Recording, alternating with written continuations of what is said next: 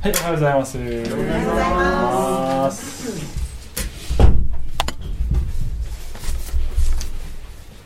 使徒の働きの話が続いております。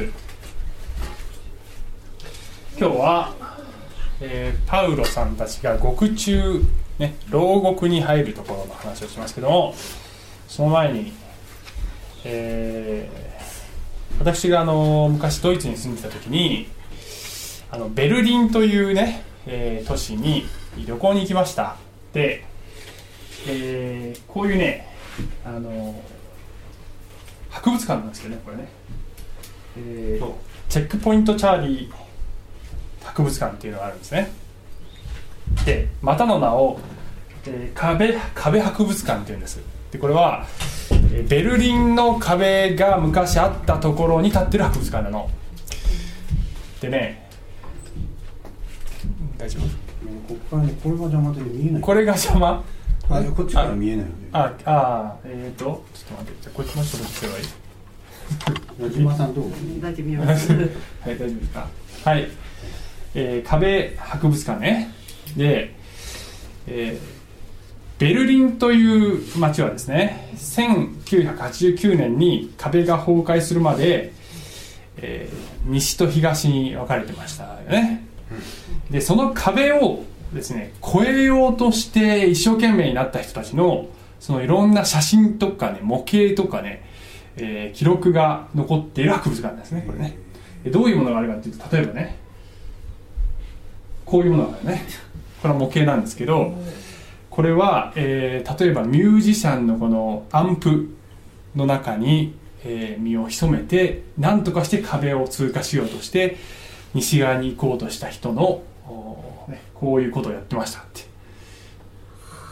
こういうのとかあとはある人はね、えー気球で壁を越えてある人はトンネルを掘ってある人は車を改造してスペースを作ってそこにギュッと体をね押し込んで、えー壁を通過しようとした。で、えーこの20、えー壁があったのはねこの28年間だったんですけども、えーその間に逃亡しようとして逮捕された人まあちゃんとこう人が見張ってるわけですね。検問所とかで見張ってるわけ逮捕された人は3000人。えー射殺されたりして、えー死亡した人は192人、ね、ででも生きて、えー見事わかっ渡った人西側に渡った人は5000人ぐらいいた。でも、えーこのようにですね命がけで壁を越えようとしたのはなぜかというと、えー皆さん大体ご存知かと思いますけども、まあ、ちょっとその時代に生きてなかった人も今日はいますね。みゆちゃん何年生まれですか？97年です。だね。壁が崩れてから約10年後ぐらいに生まれてるわけ。ね彼女は。ですから、えー私はねその頃は中学3年生ぐらいだったんですねで壁が壊された時に、まあ、ニュースの映像ちょっとだけ覚えてますけどその時はその歴史的意義とか全然分かんなかったけどね。まあえー壁というのはこの東は共産主義、えー西側はまああのいわゆる資本主義、まあ、今でいうね北朝鮮と韓国みたいな感じだったと思えばいいです。で、えー東側は要するに自由がないと。思想や言論の自由がない。えうっかりね今の政府はどうなんかしらねなんていうものならば、え夜中に秘密警察がやってきて連行されていってしまうというようなそういう社会だったわけ。で自由に外国に行くこともできないね。でそういうで経済面でもね全然こう発展していかない。で片やにお隣の西側の西ベルリンはどんどんね経済成長していく。で東側はもうろくな品物が揃ってないっていうようなそういう状態の中でもうこんな自由のない社会は冗談じゃないと言って命を懸けてでも自由を手にしてやる。ということで多くの人がそれを試みたというねそういう歴史があるわけです、えー自由のためならね命かけるんだね人ってね。で、えー1989年に壁が崩壊する。で、えー東西が統一されましたね。数年後多くの元東側にいた人たちがもうこの資本主義にうんざりする。失望するという状態が起きるね、えー西側で育ってきた人たちはごめんなさい。東側にいた人たちは西側の人たちにね勝てないんですね。職業的に、えー例えばお医者さんとかは、えー要するに医医療の技術なんかがもう全然違うわけだからもうあのとあの失業しちゃったりするわけね。もともと東側にいた時はそうは言ってもそれなりの地位があった、ね、尊敬されていた。だけどそういう人ももうあの生き延びていくことができない。いろんな職業が、えー西側に負けているので、まあ、たくさんの人がこう失業していったりするわけですね。で、えー昔は良かったという オスタルギーという言葉が生まれるんですね。オスタルギーっていうのはオストという東を表すドイツ語と、えーノスタルギーというえー郷愁つまり昔を懐かしむ思いっていうね言葉が組み合わさってオスタルギー、えー東が結構悪いことばっかりじゃなかったんじゃないか。な 言い出すわけです、ね。まあ、生活レベルは確かに低かったよと。だけどえー共産主義の社会だとね失業とかあんまりないんだね。えー基本的に理論上は平等な社会だから、まあ、あんまりちゃんと機能してないんですけど、まあ、でもね一応まあ、ね、品質は悪いけど最低限の生活必需品はちゃんと与えられていた。今では、えーもうこのね、えー職運にありつけるかどうかもわからないです。で家を得られるかもできないホームレスになったりするそういうリスクもある。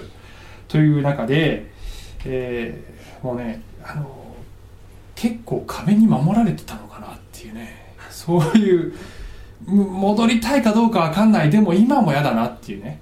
そういうノスなオスタルギーっていう言葉、えーで2007年だか9年だかの調査ではドイツ人のえーちょっとねうろ覚えですけど5人に1人ぐらいが壁を元に戻した方がいいんじゃないかっね。西側にとっても東側はお荷物、ね、あもう二等あの B 級の市民だで東側の人たちはもうそういう劣等感そういう風になっちゃってる。で結局ですね、えー物理的な壁がなくなっても別の意味での壁があるわけですよね。壁は崩されてもう自由だと思うんだけれども、えーまあ言うなれば能力の壁があったりいろいろな制約がある。政府が弾圧するというね抑圧するという形での壁もない。だけど自由なんだけど生き延びていけるかどうかというこの、えーいろいろな意味での壁、ね。生存のあの安全性を得られるかどうかという意味での壁。そういうね壁がある。つまりこれはこのですね、えー私たち一人一人の人生でもこれ似たようなことがあって例えば私は昔会社に勤めてましたけどもえ会社にいるともう閉塞感があってねもう自由にやりたいこともできないしもうなんか囚人みたいな気分で仕事してた時ありますね。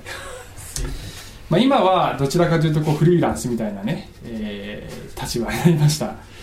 が、えーその代わり何の保証もない、ね、いつ何時まあホームレスにはならないですけど神様を守ってくれてる方、えーでもね、えー独立してそこそこまあまあの生活ができてればいいんだけど、えーそうでない人もいてああ会社という壁に守られてたのかなって後で気づく人も、まあ、世の中にはいるわけですね。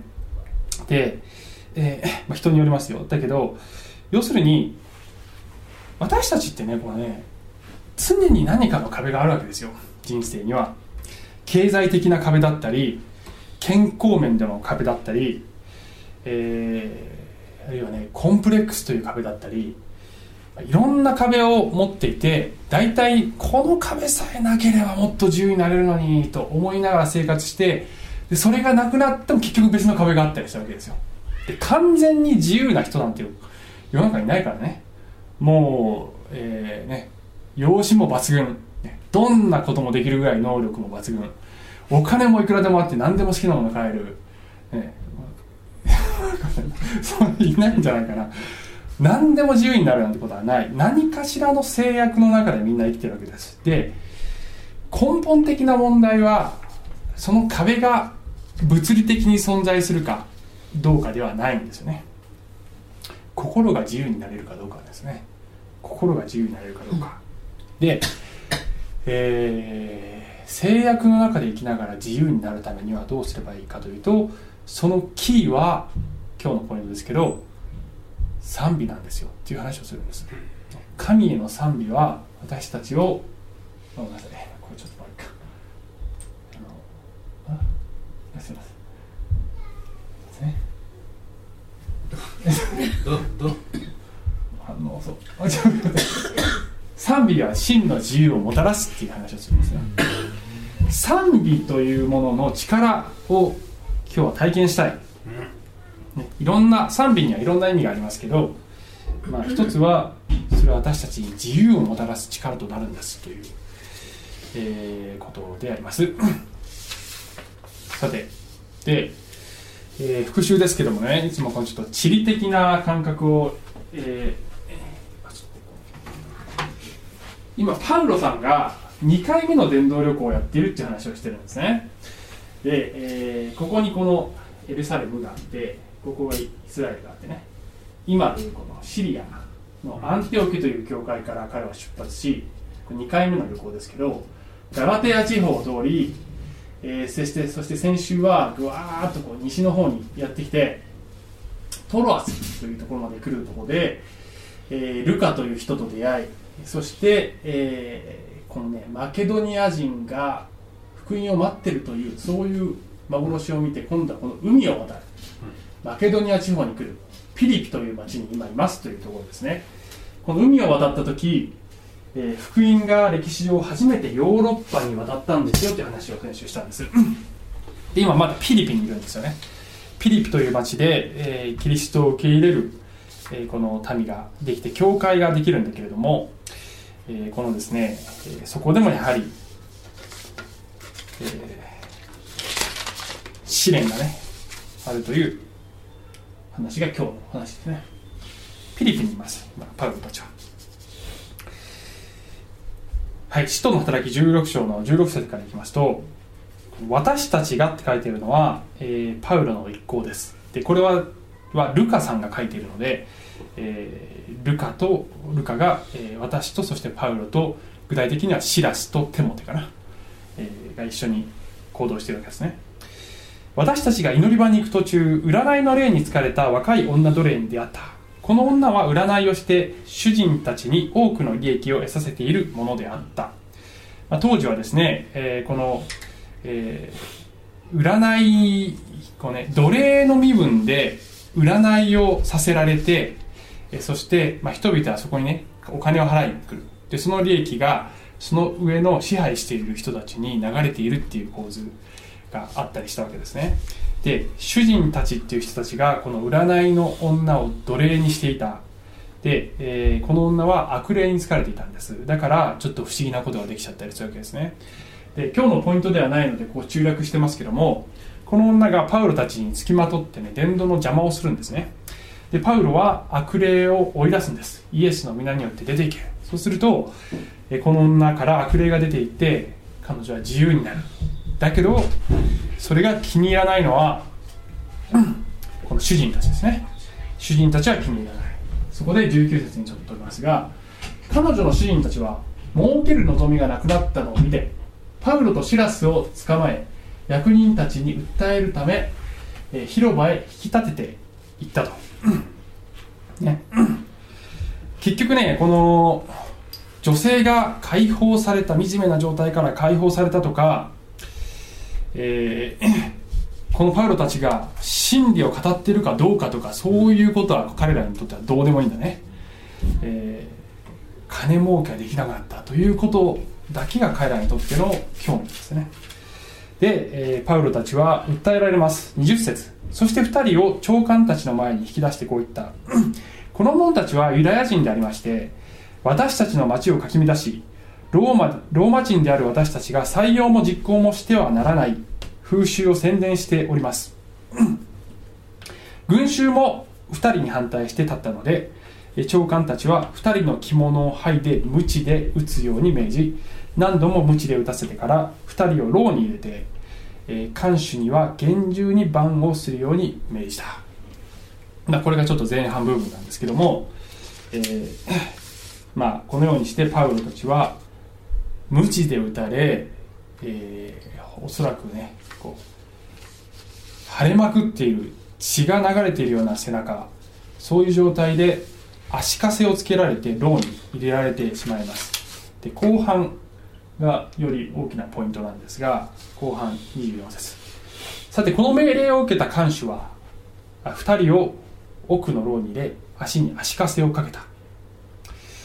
真夜中頃パウロとシラスが神に祈りつつ賛美の歌を歌っていると他の囚人たちも聞き入っていた。ところが突然大地震が起こって極者の土台が揺れ動きたちまち扉が全部開いて皆の鎖が溶けてしまった。目を覚ました看守は見るとえー牢の扉が開いているのでえ囚人たちが逃げてしまったものと思い剣を抜いて自殺しようとした。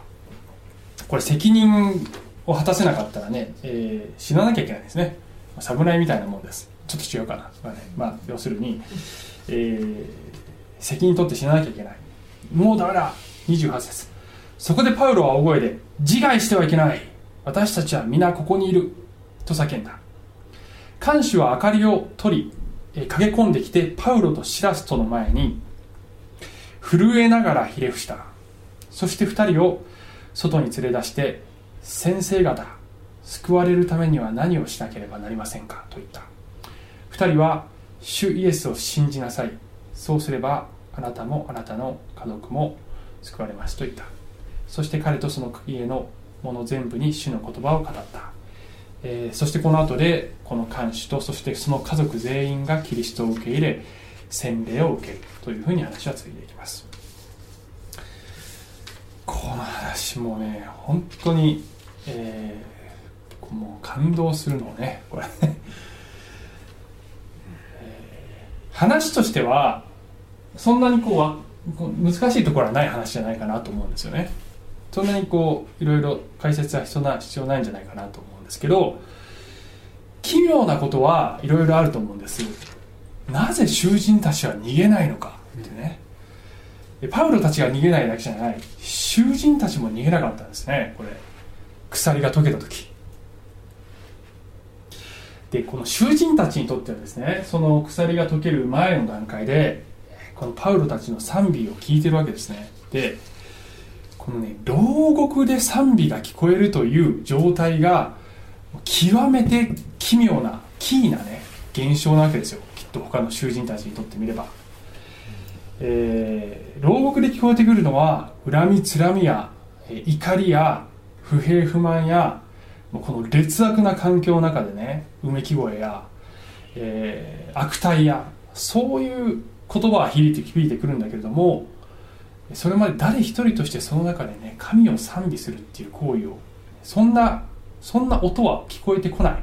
そういう場所で、えーしかもこのね無知無知で打たれて血みどろになってる人たち足かせをかけられた人たちが神を賛美してるよっていうこれはこの他の囚人たちにとってはこれはねこのこのパウロとシラスが同じ塀の中にいるという同じ環境の中でいながら違う世界に生きているということをっと他の囚人たちも感じ取ったんだと思いますね。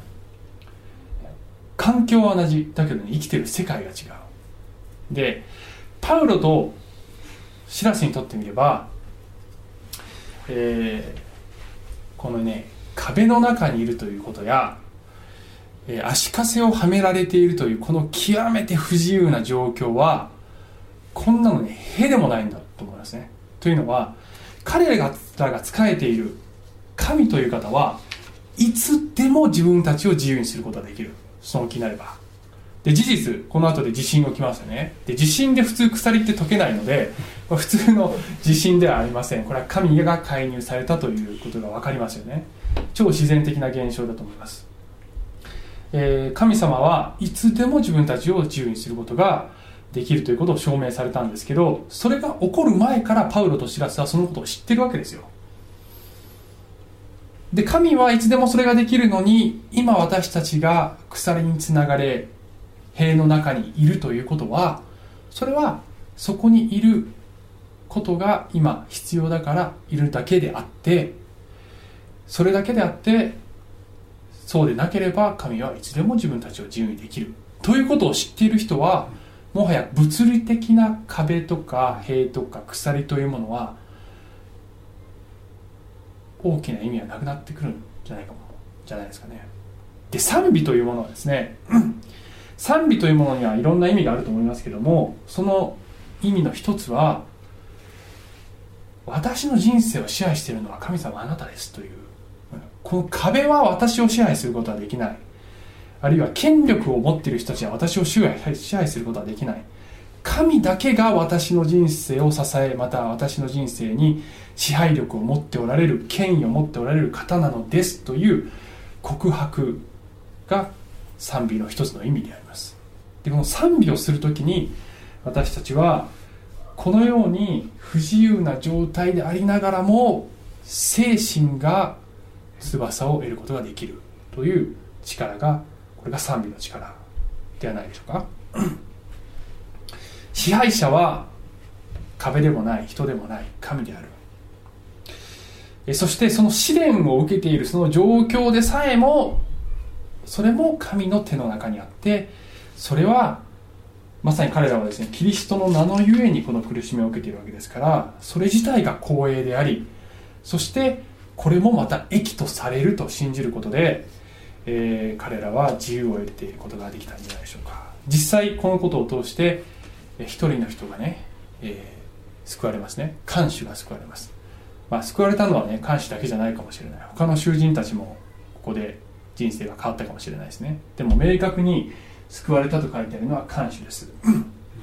で看守はこのね、えー、鎖が解かれて、えー、牢の扉も開いているのに誰も逃げてないという状況がまたこれが奇妙な状況ね。ありえない。という状況を見た時に何て書いてあるか震えながらひれ伏したってね。これ何かすっごい見たことないことが起こってるってことを感じるわけですよ。でそこに、えー、また看守もパウロとシラス。違う世界に生きてる人たちだっていうことに気づくわけですよね。でね救われるためには何をしなければなりませんかって彼彼は言うんですね。でここで逆転現象が起こっていることにお気づきでしょうか。本来であれば、えー、パウロとシラスの方が、えー、罪人なわけですよ。彼らの方が罪あるものとしてそこでね不自由な状態になっているわけです。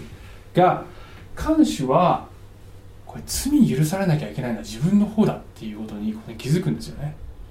で、えー、看守っていうのはこう罪人が出ないように見張る人だったんだけど彼は私の方が実は奴隷なんだ。罪の奴隷なんだ。ということに気づいたんじゃないですかね。逆転現象ですそして囚人であるはずのパウルとシラスにどうすれば救われるんでしょうか。とひれ伏さざるを得ない。という心境に襲われたわけです、えー、パウルとシラスはそれに対して答えを出します。シンプルな答えね。主イエスを信じなさい。何をしなければなりませんか、すっごいいいことしなきゃいけないですよ。とかじゃない。イエスを信じるんですよ。救い主を信じるんですよ。シンプルな答え。これが私たちに対する答えでもあるんです。救われるためにはどうしたらいいか。主イエスを信じなさい、うん、何のためにこれ地震が起こったんでしょうね。だってあの地震いや神様この地震だってあの話を読むとねこう次の日にパウルとシラスはまあ訳あって釈放されるんですいずれにしてもね。だからね鎖ここで解けなくても彼らね釈放されるんですよ。神様知ってて鎖解くんですよね。何のためにこれ神様起こしたのかなっていうと看守が救われるためなんじゃないかなってね思うんですよね、えー、鎖がつながれていてもつながれてなくてもパウロたちにとってみれば大した意味はない。大急ぎで逃げる必要さえもないというそういう世界に生きている人たちでした。で、えー、パウロはえー、このですね伝道の生涯の中で3回投獄されるんですよね。でこれが1回目なんです。で2回目もあってで最後はローマという、ね、場所で、投獄されて2年間ぐらい投獄される。それが使徒の働きの最後の方で出てくるんですけどでローマで投獄されている状態の中で彼はいろんな教会に手紙を書くんですね。それをね、えー、獄中書簡っていうんですけど獄中から書く手紙がいくつかある。でエペソビトへの手紙ではね、えーこういう言葉があるんですね、えーこれも獄中書簡なんですけど エペソの教会にパウロが書いたことはね。さて主の囚人である私はあなた方に勧めますっていうことなんですね。で何を進めるかっていうことはここではポイントではなくて彼が自分のことを主の囚人である。また別の箇所ではキリストイエスの囚人であるっていうふうに言ってるんですね。で彼は、えーローマ帝国の囚人なんですこの時ね。ローマ帝国の囚人。だからローマの囚人である私はあなた方に勧めますって言えばいいのにそう言わないわけパウロは。ローマの囚人だっていうアイデンティティがないわけ彼には。そうじゃなくて私の支配者は主だけです。ね。ローマ帝国世界を支配していたそんな権力へでもないと思ってるわけ彼は。で、えーローマの囚人じゃない。私は主の囚人です。イエス・キリストの虜です。っていう彼のアイデンティティがここで、えー垣間見える。ですねここにいなきゃいることに支配されてるんじゃない。神がここに私を必要があってここに置いておられるだけであるという考え方ね。で、えーこういうね あの映画ありまして「ショーシャンクの空に」っていう、ね、題名なんですけど、見たことある方ねあります。ああります。ある方ありますね。えーショーシャンクの空に英語名ではショーシャンク・リデンプションって言うんですけどこれは無実の罪で、えー20年間投獄される人の話なんですね。アンディという人がその主人公なんです。で、えーこのアンディはね自分が無実であることを知っているんですけど、まあえー周りは知らないんですね。で20年間刑務所の中で過ごすんですが彼はね他の囚人とちょっとね行動が違うんですよね、えーまるで囚人でないかのようにまるで自由人であるかのように振る舞うんですね。で、えー彼はですね、まあ、図書館図書館小さな図書館が、えー刑務所の中にあるんだけどもうちょっとしか本がないわけ。でもっとね彼は学びたいのでもっとこの図書館を広げたいと思って、えーこの刑務所の中から州の議会に手紙を書き続けるの、ね、6年間ねひたすら書き続ける。すると州の議会がもうもうこりごりっていうことでついにそこに予算を当てて、えーこのですね、えー本を寄贈するっていうシーンがあるんですね。でこのアンディが「わーお!」っつって感動してねこれからあのもっと書こうってえーいうふうに言うんですけどそのね、えーもらった本の束の中にレコードも入ってるわけ。で囚人は当然音楽なんて聴けないで、えー監守のその事務所の中にしかレコードプレーヤーがない。で彼はそれをね勝手に再生してしまうというシーンをちょっと見ていただきましょう。はい、ちょっと見ていただきましょう。このシーンはね素晴らしいよ火がえー、ね。あでねえっと日本語で見るんですけど。全画面全画ん？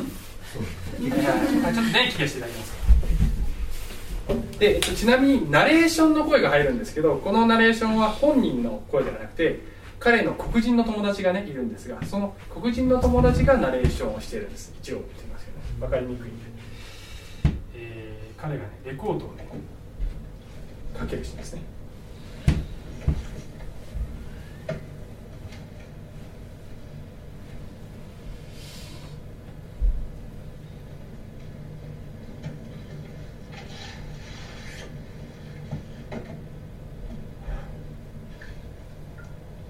で看守は今トイレ行ってるわけ。トイレに行ってる隙にやっちゃやっちゃうわけ。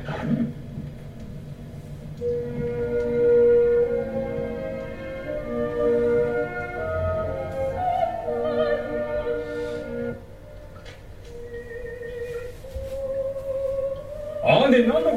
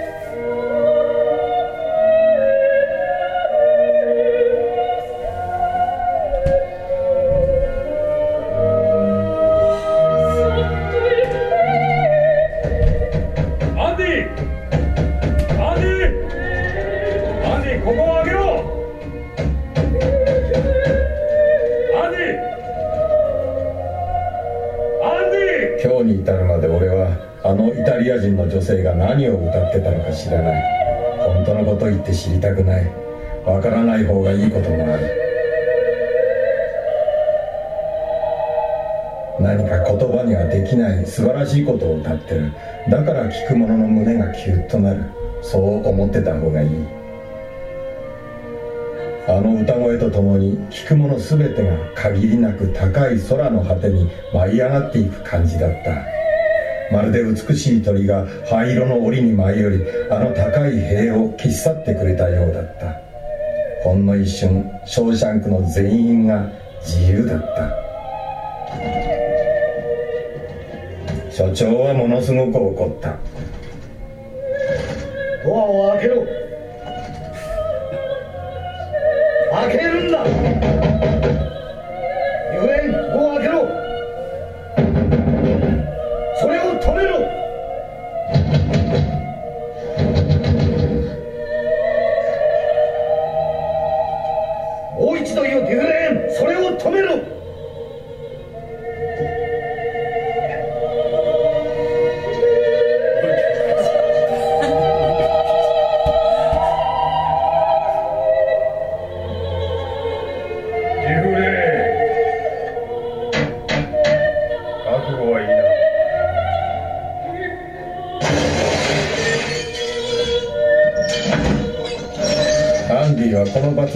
週間懲罰房に入れられた。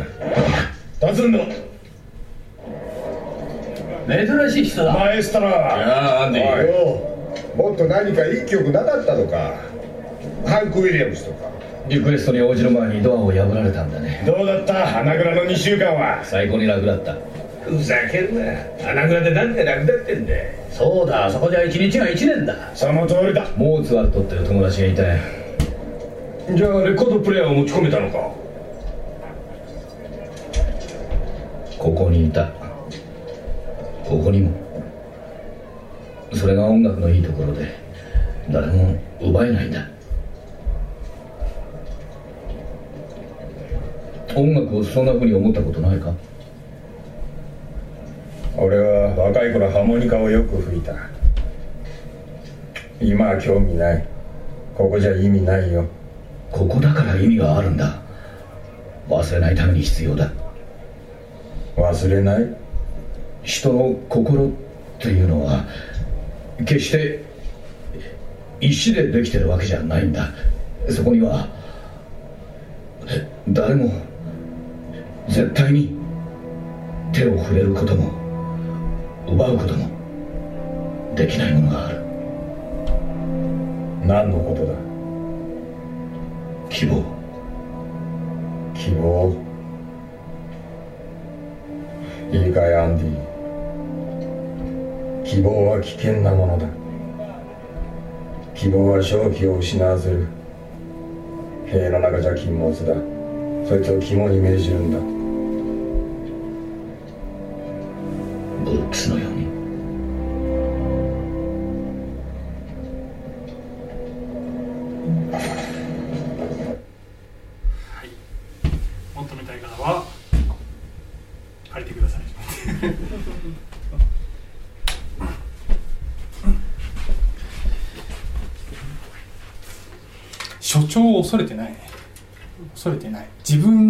立つ人を恐れてない。で自由人としてね塀の中でありながら自由人としてね振る舞うんですね。であのその後で、えー独房に入れられますね。でレコードプレーヤーを持ち込めたのか。いやモーツァルトがいたんだよ、えーここにいたここにもいたって言わけでしょ。で、えー私たちにはですね、まあ、モーツァルトではないんですけども絶対に奪えないものがあるんですね。それはね賛美なんですね。私たちはどんな壁の中にいても賛美を奪うことが奪われることは奪わ賛美を奪うことのできる人はいないんですね。どんな状況でも誰一人それにタッチすることはできない。そして私たちのうちにおられる精霊も奪うことはできない。そして精霊が与える、まあ、さっき言ってましたけど希望、ねえーも奪うことはできない。で私たちの希望とは何かというと一つはこの状況はいつか終わるということは一つの希望。もう一つはこの状況が終わる前からすでにこの状況も神の手の中にあってこれも神の手で益とされる。これも用いられる。という意味での希望。2つの希望がある。でこれは誰も奪うことができないものです、えーパウロがこういうふうに言ってますね。奴隷の状態で召されたのなら召されたっていうのはこれはですねクリスチャンになったということを召されたと表現するんですけど奴隷の状態で召されたのならそれを気にしてはいけません。しかしもし自由の身になれるならむしろ自由になりなさい。奴隷も主にあって召された者は主に属する自由人であり同じように自由人も召された者はキリストに属する奴隷だからです。あなた方は代価を持って買われたのです。人間の奴隷となってはいけません、えーまあ、この時代の奴隷っていうのは、まあ、必ずしもこうすぐそう私たちが想像する、えー、鞭で打たれて裸であーっていう労働させられてるっていう人ばかりじゃなくていわゆるどっかのお金持ちの家の召使いとかねそういう人も、えーいるわけですけどいずれにしてもこの自由が制限されてる状態ね誰かの所有になってる人のことを奴隷っていうわけですよ。気にすんなよと、えーでも自由になれるならなってるもいいけどでもそれは本質的な問題じゃない。奴隷もキリストの前には自由人ですよと。人の奴隷じゃないよと。で自由人であってもキリストに見せられた人はキリストを信じた人はキリストに自主的に従うことのできるそういう奴隷なんですよ。キリストの奴隷っていうと不自由な感じだなクリスチャンってって思うかもしれないけどそうじゃない。本物の主人に仕えることが、えー真の自由なのであります。で私たちはキリストに仕えなければ別の主人に仕えるだけなんですね。えーたくさんの壁に支配されるだけなんです。それは時には病気であったり痛みであったり、まあ、さっきも言いましたけどコンプレックスであったり人によっては会社であったり仕事であったり、えーお金の奴隷になっていることもあるしお金のなさによるつまり経済的な困窮という壁であったりするかもしれない。えー、亭主かもしれないし妻かもしれない。人がいてね。親かもしれないしえー自分のもうどうしても何ともすることのできない欠点かもしれないし年齢かもしれないしね。もう私たちを支配するものはたくさんある。でいろんなものが私たちの支配者いろんな壁がある中で、えーこれさえなければと思うだけどイエス様あなたが私の主人ですと言って賛美をするときにあらゆる壁から自由になることができるんですね。壁に対抗する最大の武器は皆さん賛美であります。いつでも使える武器ってありますね。これはね。ところが使わないのね僕らね。使わないんですよ。壁の中でね惨めになっている方を選んでしまうんです。で、えーもうこの壁取り去ってくれよということだけに集中してしまうことがあるんですね。もう病気治してよ腰痛いよってもう。ちょっとえーもうね会社ねいいんですよ祈って。もちろん祈ればいいんです。ブラック企業がホワイト企業になるように祈ったらいいんですよ。祈っていいんです。え祈るべきなんですよ。だけど牢獄から出してくださいと祈ると同時に牢獄の中においても自由でありますようにと祈ることもできるんじゃないでしょうかね、えーまあ、さ先ほどね、あの映画のこのを紹介しているサイトでこういう言葉があったんでねちょっと紹介します。恐れはあなたを囚人にする。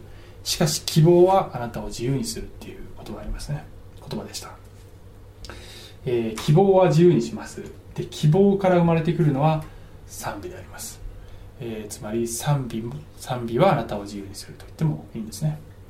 だから賛美しようじゃないですか。賛美という武器をね使おうじゃないですか、えーその時に私たちはあらゆる壁から自由になれます、はい、最後にこの言葉ね。詩と賛美と霊の歌と思って互いに語り主に向かって心から歌いまた賛美しなさいお願いします。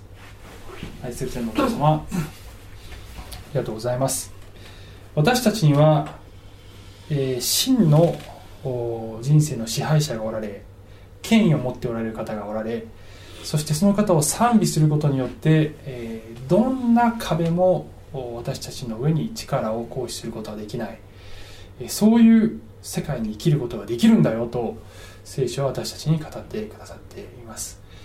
神様私たちをもっと自由にしてください。私たちを不自由にしているあらゆるものから自由にしてください。そしてあなたを高らかに賛美しながら歩む人生を暮らしてください。イエス様の名前によってお祈りします。アーメン。